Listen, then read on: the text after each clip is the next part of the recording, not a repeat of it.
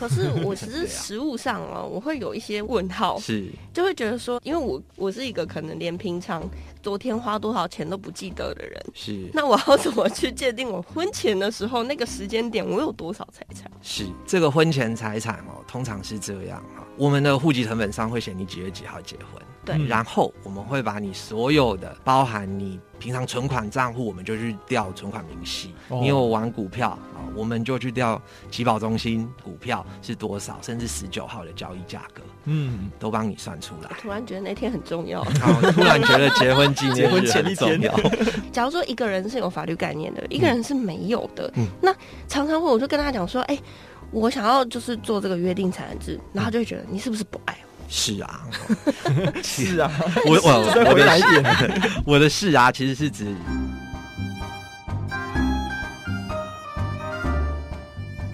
神神秘秘揣猫醋。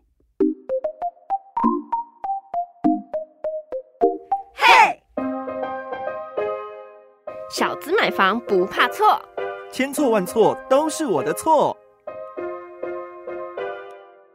到千错万错，我们千错万错的首播会在 FM 一零四点一正声台北调平台首播播完之后呢，就会上到各大 Podcast 平台喽。我是慧俊，我是超群，哎呀，就是听今天听起来就是有点破杯破杯的已经停更一段时间。对呀、好不容易呢，让这个节目继续再复出一下，也没有好不好？只停了一周而已啊。对，，没错，拍谁啊？我实在是没有声音，没办法录新的。对，所以为了呢，还是要有两个人出现比较好。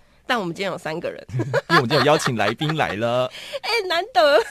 我们今天呢，因为其实啊，我们在做千错万错的时候，很多时候会发现说，大家有很多很多的问题。对，从房子衍生出来的各种问题，哎、对啦，房子本身是个问题啦，拥有房子之后也有很多很多的问题。还有牵扯到一些人情啊、感情啊。没错，所以我们今天呢，邀请到我们凡森瑞盛法律事务所的高义文律师来跟我们大家一起聊一聊哦。超群慧俊，各位听众大家好哦，我是凡生瑞盛主持律师高一文高律师啊。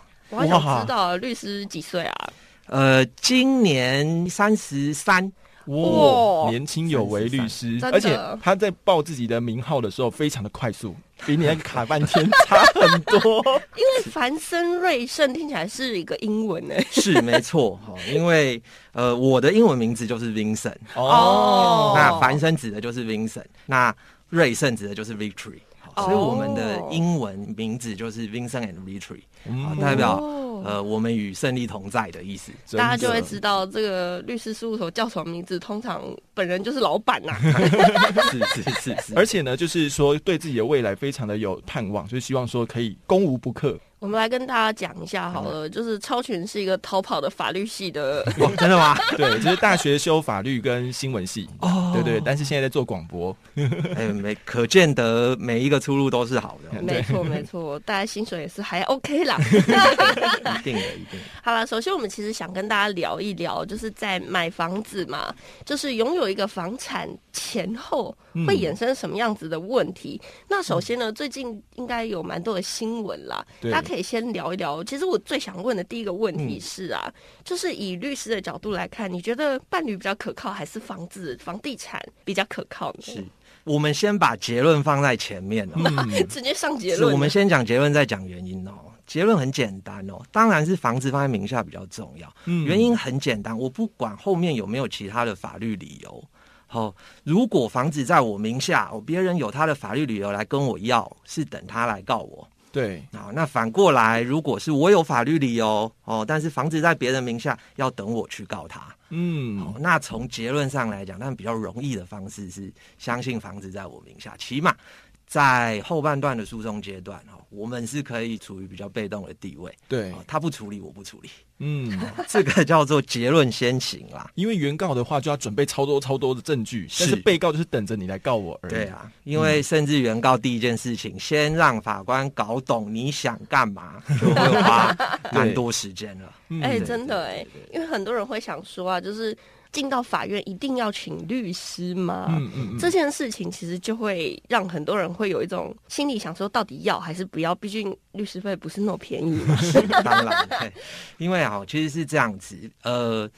现在的台湾法律规定，其实也只有最高法院第三审的时候是强制律师代理。嗯言下之意是一二审民众是可以自己打的。哦，那当然可以自己做功课。嗯那我们可以想象，我们交给每天以这个工作的人，他会比较专业、比较快速。嗯好，那当然律师费是在收这东西。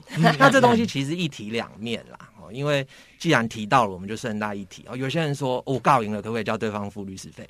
基本上应该是不行吧？没错，嗯这个法律系的果然 还是有概念哈。因为所谓告赢了，可以要求对方付的叫诉讼费用。对诉讼费用指的是因为这个诉讼一定会发生的这个金钱债务，嗯才可以要求对方付。嗯那既然一二审不是一定有律师，你自己决定请律师，它就不是必要费用。哦哦，那反过来，最高法院如果有请律师，是可以要求对方付律师费。哦哇，这样概念马上就可以理解出对来。马上听真的懂。嗯，哦，只是题外话啦，这个最高法院核的律师费也不是依照律师实际开价为准，不是实报实销。不 是不是。突然最高法觉得这里面院洞好多、哦。对，最高法院会看看这个律师多努力，然后合一个金额，我觉得这个律师多少钱。嗯，好，当然还是有个平均值在啦。对当然当然。被法院认定的律师是费，是是，但因为现在结婚哦，就是大家有些人是因为真的爱对方，然后想要共组家庭，但也有很多呢是属于一头热就结了下去。甚至最近还有新闻嘛，结婚可能也不是因为爱，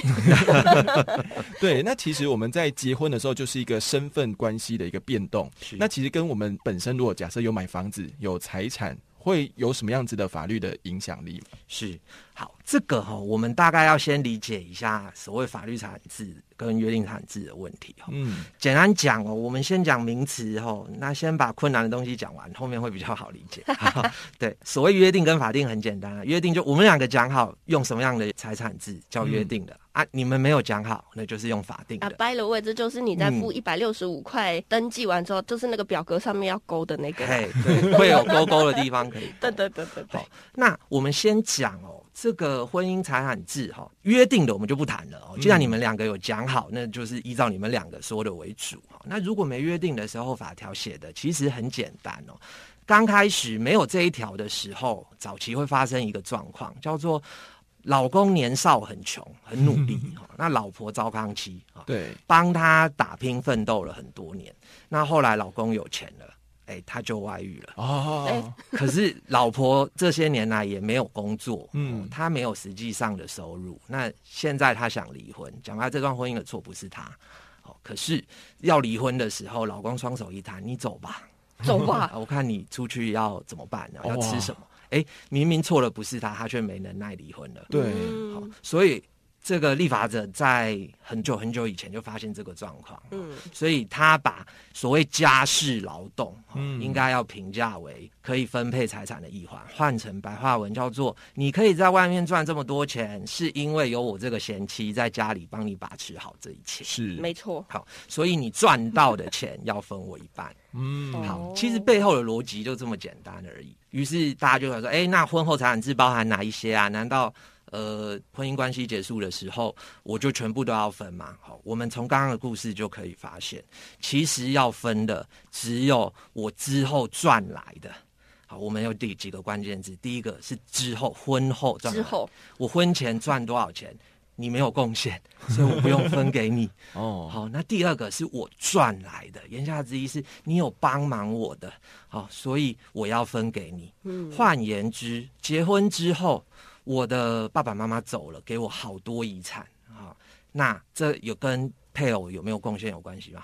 没有没有关系，没有跟我爸妈有关系。对啊，因为我有没有跟你结婚，我都会拿到这一笔，好，所以这就不用分，尽管是婚后才拿到的。嗯哦好，那再换句话说，如果我婚后中了头，哦，哇，哇，这个是我赚来的吗？也不是，显然不是，这个是国家送给你，哦或者是别人想到突然想送你一笔钱，都。是我命格里带财。对对，都是同一件事。好，那如果在这种状况下，原则上你也不用分。嗯，哦，好，当然在婚姻关系里面，在婚姻关系里面要送要不要分一点给你的配偶是你的决定。对，嗯但是如果他说你不分我，我就跟你离婚，你离婚一样要分我，哦，不对哦。哦，好好好，先讲这个反而是错误的一个决策，千万别离。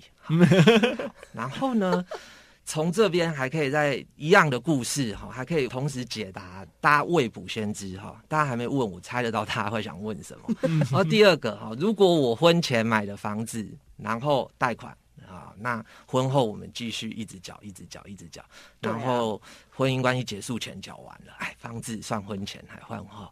在婚姻前已经缴完了，应该算婚前呐、哎，婚前贷款，婚后缴完。哦，对对对对对。哇，好难哦。对啊，所以这种状况其实法律设计跟操作其实想法也很简单。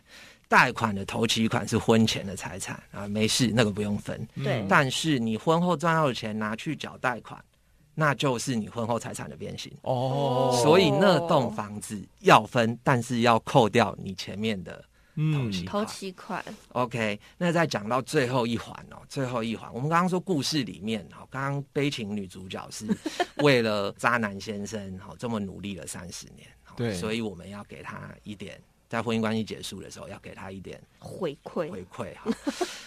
所以哈，假若今天的故事反过来是这个太太其实对婚姻没有贡献，平常回家不打扫、不洗衣、不煮饭，讲白了就是对，不要说女生一定要打扫、洗衣、做饭，换句话说就是她对婚姻结果没有贡献啦。嗯我娶了你之后，只有更辛苦的份，哦，完全没有帮助。那这个其实法条上是有但书规定的，哦，配偶方是可以举证，然后跟法官说他对婚姻没贡献，看是要完全免除掉，也就是说原则上要给啦，嗯哦但是在被告他可以举证的前提之下，可以要求法院免除掉这个分配义务。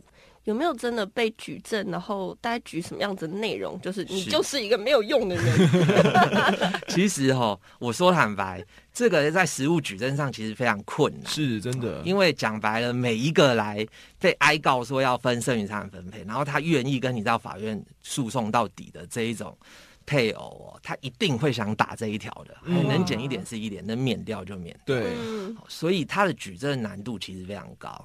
哦那从统计上来说不太容易。哦嗯我的意思是几率不太高，要看你的证据。对，然后呢，既然讲到例子哈，我刚好最近哈发生的案例，这是是真实的状况哈。嗯，这个案例是这样子：一对夫妻结婚了十几年，那也有小孩，那后来因故两个人就是谈不拢哦，就是我没有办法再跟你生活了，好，我们要离婚。那离婚之后，他们遇到的第一个问题是，我们要怎么分财产？那小孩的、小孩的问题要怎么办？那分财产的时候，他第一个问题遇到我刚刚说的贷款问题，对嗯房子是之后缴完，甚至他们还没缴完。好，嗯那那当然就是要把房子的总价值直接扣掉贷款，因为那个实际上还不是我们的钱嘛。嗯，对，扣掉贷款之后再来分，那其实只是数字上的账面计算不是很困难。好，于是对照哦就要打第二个问题，叫做我们我们是女生啦哈，对婚姻财产没有贡献。哦，那我现在举例是要让大家了解一下，通常大家针对这方面他们怎么举证哦。嗯，以下说的是原话哦，他说呢，他的太太呢收入其实每个月大概四万块，嗯，一二三四的四不是十哦，四万块。OK，他只有四万块，可是他买名牌包。哦，然后呢，婚后也没有煮过一顿饭给大家吃，哈、嗯。诸如此类的。反正为什么我们说家事案件，呃，这种离婚啊、遗产是所有诉讼里面打的这个状况最惨烈的，就是因为通常为了举证法律上的权利，是，我们都是把伤口撕开来再打，对。哦，甚至很多时候是重伤。好，对揭开那种最难给人家看到的那一面，对啊，这个关键字好好实事哦。很敏感，是所以说哦，要证明这个法条上虽然有啦，但是其实是为了保护极端的状况，而确实不能说完全没有那种男生真的很辛苦，结果女生离开的时候还用这个法律保护的。结论哦，来威胁男方哦，所以有这个弹数哦，但是实际上要操作是要负非常高的举证责任。嗯，后续是这样哦，对方是这样子讲哦，那我们这边就是要说服法官说，嗯，他这样子的举证到底有没有符合哦？这个法条上单纯的一句叫做对婚后财产累积啊，或者是对婚姻毫无贡献。那当然我们会向法院解释的很简单，难道买包就是罪过了吗？对啊那这个放诸四海，你要找到一个不买包的女孩，可能也不是那么容易。对啊，而且我赚的钱怎么分配哦，也不代表我钱拿去买包，也不代表我回家没有帮忙，或者是不好把我的利息拿去买包啊。当然对啊，哦 或者是钱不钱的问题，别说哦，我回家是如何的帮助大家，这其实没有定论。那后面有关于煮饭不煮饭呐、然后这有没有像一个中国传统好媳妇这种感觉哦？这个我们都是直接跟法院说，这是刻板印象。对哦，我们现在都是新时代的女性，我们是有工作的。是的，对啊，所以不见得是要汗守这个刻板形象才符合所谓对家庭婚姻有贡献，对不对？嗯那反过来，男生也是啊。虽然绝大部分的故事里面都是男生比较有经济能力哦，但是其实法院也不乏、哦、这种反过来，嗯，这个女生比较有的哈、女生赚比较多的，做这种家事的律师啊，嗯是不是觉得好像人生充满了恶？哦，其实哦，这很多当事人都会跟我说，哎，比如说诉讼打完呐、哦，今天下庭了，他就说，哎，高律师，我劝你不要结婚啦。我就跟他说，你们千万不要拿你们这个在爱情中犯的错套在我身上，我信仰爱情。嗯因为他们是个案，对对对，我相信没有问题的，或者是尽管发生问题，但是大家还是可以一起努力解决的，还是占多数。是对啊，其实到诉讼这一段，大家也曾经努力过了，嗯嗯，也不会是第一次吵架我们就送法院。所以那个财产讲到最后呢，就是会有分配的嘛，对不对？对就是离婚，那怎么样去分配跟计算呢？好，这个计算方式哈，其实不太难。好，我刚刚说婚前不用分，好，所以婚后的总财产要先扣掉你婚前有多少钱，嗯因为那是不用分的部分。婚后扣掉婚前，然后简单讲，这些财产一人一半。但是两个人都是这样算哦，好，就是夫跟妻都是这样算。嗯好那如果我的婚后财产比婚前财产还少，哦，那就是零。可是我其 实对啊。实物上哦，我会有一些问号，是，就会觉得说，那因为我我是一个可能连平常昨天花多少钱都不记得的人，是，那我要怎么去界定我婚前的时候那个时间点我有多少财产？是这个婚前财产哦，通常是这样哈。我们的户籍成本上会写你几月几号结婚，对。嗯。然后我们会把你所有的，包含你平常存款账户，我们就去调存款明细。嗯。那看到你结婚那一天，假设我二十号结婚，那十九号的时候你的存款余额是多少？哦。你有玩股票？啊，我们就去调集保中心啊，嗯。你十九号的时候股票是多少，甚至十九号的交易价格嗯，都帮你算出来。突然觉得那天很重要。好，突然觉得结婚纪念结婚日很重要。对对对，厉害一点的哦，有请律师在做诉讼，我们甚至连保险金都打。哇，对对对，因为如果我们稍微试想一下，我们都是用婚后财产在缴保险，那其实保险单我们缴的保险单是可以拿来直接的。好，这个叫做保单价值准备金。是没错，所以这也是一笔钱，而是一般法律素人可能比较容易漏掉的。嗯这个通常我们就调保险同业工会。嗯，好，比如说你不可能躲得过这个哪一个保险，就是保险工会会发一个函说各大保险公司，哎，这两个人你们在那边保险保了多少钱啊？嗯然后到结婚那一天，算到结婚那一天的话，他还有多少保单价值准备金？哦，他就会一次哦，好像雪花，然后好多好多送到法院去。那这样的话，会不会有现在有一种就是玩什么虚拟货币啊，或者是其他的那种投资的东西，应该也可以找得到，对不对？也可以，但是虚拟货币比较困难。嗯原因是虚拟货币本身哦，他们的设计的一个初衷哈、就是为了一定程度的隐秘性。哦，所以以虚拟货币这种东西哦，对我来说啊，有点像是这种高价值的动产。比如说，我有满天星劳力士，但是那是我的婚后财产，但是我藏在哪我不告诉你，对啊，你也找不到。好所以这种东西其实比较困难。好所以通常婚后财产打的大部分就是保险呐、存款呐、不动产呐、这种你藏不住的东西。突然觉得现金啊、黄金啊，好像有点重要。对啊，好打仗的时候还可以换百米。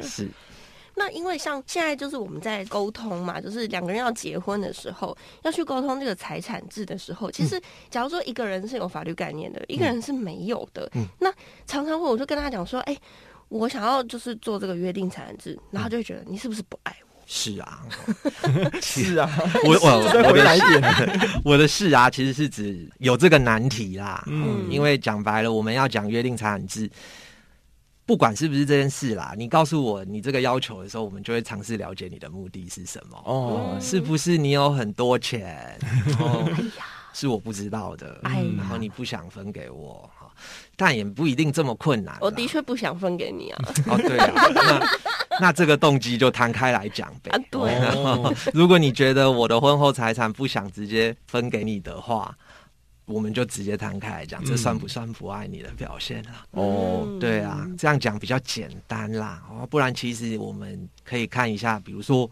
郭台铭跟他的太太就有签婚前协议，没错，好、就是在讲剩余财产分配，因为嗯郭台铭他结婚之后赚的钱不得了。对，好、那至于怎么分，这个分产协议里面可以写。嗯好，那更特别一点，有些人的婚前协议上面甚至会写说，在什么特定的状况下，你不能再跟我要其他财产。哦，好，如果是你对不起我的话，我还要分你钱，多生气啊！是。对不对？是，所以这个合约本来就是自由性很高的东西，哈，大家都是可以去做设计的。嗯。嗯，那如果说我们真的诶、因为爱而结婚，然后呃婚后才决定 不然你要因为不是不是结 就是决定结婚的那个当下之后，然后因为要成家嘛，买了房子，是那这房子它的登记的部分，我们就会很怀疑，想说，哎，那是用两个人名字登记比较好呢，还是登记在其中一个人的名下因为比较好？毕竟这代书费也差的蛮多的。是，其实是这样哦。我们现在买房一定还没吵架，我们还没吵架，大家都好谈，是剩下只是法律风险的问题。对，那再回到呼应一下我们一开始说的结论，房子放在我名下，一定是我轻松。嗯，那没写在房产证上的那一个哦，他能做的是什么？就是尽量避免法律风险，他要写清楚。哦比如说，呃，有明确的协议书哦，你自己要收好。哦，我自己出资多少，什么时候出资多少，甚至连金流的部分我都有事先预备。哦哦比如说，我几月几号汇款给你的那个明细，哦如果你是汇款都好查啦。对对那如果你是缴现金的，哦，你可能要请对方开个收据给你。对，哦，代表我真的有付这么多钱，然后其实实际上有多少的这是一个付？款的一个证明。对对，对，好，因为毕竟那时候还没吵架，你跟他要，他应该是会给你。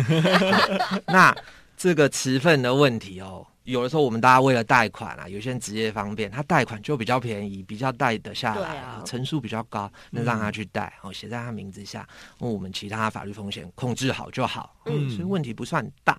哦，那这个状态哦，就会比较像是这个我们实物上啊，或者是台湾民间故事上看到所谓建民登记啊，民间故事。对啊，因为早期台湾人有钱都给他栽，哎呀，对，好、那他们就会把自己的不动产登记在别人名下，那我很好奇的是说，如果我们今天做共同登记的时候啊，是。一定都是一半一半公平的分吗？这个都可以啦，因为其实持份随便你写的，哦，哎基本上大家都是照出资额啦，嗯。嗯，啊，可能还会加上一些爱的价值啦，爱的价，对，什么意思也？可以算吗？其实一千万的房子，一人出五百万，那就一人一半嘛。对啊，那如果我们今天我出八百万，但是剩下三百万是我对你爱的价值，你只出了两百万，三百万是你爱的价值，我还是可以跟你登记一人一半，只要你们两个人没意见就好。哦你所以你懂爱的价值了吗？爱的价值，对对那其实我们在那个持有这个房子啊，我们这样听起来之后呢，应该是登记在比较有利的名下嘛，然后之后呢再去核算会比较好。嗯但是说两个人哈、都是首购，然后两个人一起买了这个房子之后呢，那不就会把那个什么优惠贷款的方式给用掉了嘛？因为有些人不是说一定要一个人去贷款，想说就是我们就很公平，两个人说好一起去，嗯这样的话是不是有这个风险？这个哦，其实首购贷款的优惠利率啊等等的，政府在推出这些优惠政策的时候，其实不会考虑大家事后因为？婚姻关系破灭啊，还是什么什么状况发生的时候通常性的，对啊，好，那你说会不会因此有影响？一定会啦。好，所以大家现在还没吵架的时候，就会推一个共主出来说，那就是你去登记，你来贷款，那我的手工的扣打我要留着，啊，嗯，因为这个前提之下，反正贷款是挂在你名下嘛，对啊啊，，也不影响我之后假设我又买一栋房子的话，我换我买了。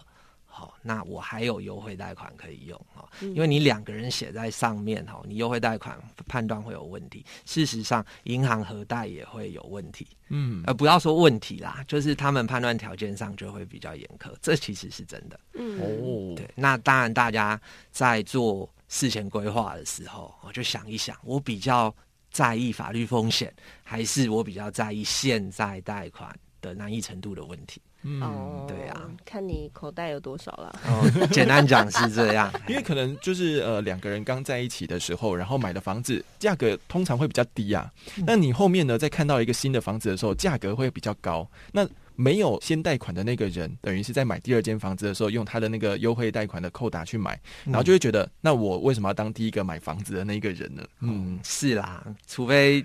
我们在当第一个贷款买房子的人的时候，就很确定你一定会买，第二户。大家在爱情里面也不要计较这么多了。而且我要提醒一下哦，嗯大家的那个我一开始讲的结论哦，房子还是放在自己名下保险。你怎么知道买第二户之前发生什么事？对啊，嗯而且我觉得现在的爱情哦，大家都说现在很素食嘛。我现在不只是素食，现在感觉就是随时都可以不吃，随时可以绝食。啊，就饿着，哎，一六八 那是节食。，OK，好呢，所以我们这样听起来的话，这个律师已经跟我们分享说，房子还是放在自己的名下是最好的。那其实我们在买房子，假设真的要用两个人名字一起去买的话，那在契约上面的签署方面，有没有什么要特别注意的呢？这个哦。讲白了，买房子最重要的点哦，就是写清楚我出了多少钱，我占多少份儿。嗯，只要这个还有爱情的写持分爱情的十分也行啦。这个只要写清楚我到底付了多少钱，然后持份我占了多少，嗯嗯，然后写的明明白白、一清二楚。那剩下的都只是之后大家方便管理哦，比如说房子写了一些约定条款哦，比如说我要租人的时候是怎么用啊？是要大家都同意才能租人吗？还是持份比较多那个说租人就租人？哦，大部分是这种便利性的条款哦，或者是之后这份合约发生问题的时候怎么办哈？但是真正重要性的哈，不管你是持份还是自己买哈，最重要的就是我的出资额啊，跟我的持份占多少。出资额真的很重要，对重要当然要讲很多对次。这边你没有写好哦，之后的诉讼风险就会非常大哦，你会花很多很多力气在证明我当初花了多少钱，然后对方可能还告诉你不是啊，你真的证明有付我这笔钱，但是那时候是。比如说结婚纪念日的礼物，那不是出资额，好吧，糟糕了，好越越来越困难那出资额可以把比如说我的家具啊、装潢啊这些东西一起写进去吗？哦，可以没有问题哦。哦，你写的越清楚越好，因为有些人会觉得说，哎、我负责付那个头期款，然后你负责付那个家里的装潢啊，啊或者什么的，对啊这个也是可以写进去。是没错，比如说我头期款就付了四百万，那嗯我的装潢也是超高级的装潢，也是四百万，那我们一人一半非常合理。嗯，对。啊，因为装潢本身会增加财产的价值嘛。嗯，诶、可是，在食物上面，有些就是在买房子的时候，会觉得，哎、你的装潢不是我的爱对对对对对对，那个就是后话了。对啊哦，所以装潢前问他一下啦，毕竟 所以说，其实，在合约里面是可以把它写下来，不管那个装潢到底下一手喜不喜欢什么的，不管，但是你把它写在那个契约里面，越详细是越好的总。之就是要明算账啦。对，如果钱有出去，你就把它写下来。嗯，对。而且我在想啊，其实，在爱情里面，如果你可以把这些东西都算的明明白白，反正就是公平嘛，公不公平，再加一点爱情的持分。因为呢，就是在爱情顺利的时候，那些持份可能会比较高啦。嗯但是当持份不见的时候，还公平吗？这可能也是大家在立一些合约啊，大家就是哎自己先算好，如果爱情没了的话，到还剩底要下多少一半一半还是三分之一？是不是？剩多少是我可以接受的。对对好，今天节目非常谢谢凡森瑞盛法律事务所的主持律师高一文律师跟我们分享这么多，谢谢律师。是，谢谢有没有赵电话啊有有有哦凡森瑞盛是一个在青浦桃园高铁站青浦的一个新设的事务所。嗯，其实是一个非常年轻的事务所，是非常有活力的。我们的特色什么诉讼案件都有啊，但是家事是很大的一环。嗯那提供电话是这样哦，如果有问题都可以来电询问。好，我们的电话是零三哦二八七七零三零零三二八七七零三零。没错，没错。就是除了征婚以外，如果你有法律的相关事情啊，想要咨询的话，就可以直接拨打这专线喽。好啦，那我们今天的节目就到这边告一段落喽，跟大家说拜拜。拜拜。哎、我们最后讲到的那个专线是咨询专线，不是征婚专线。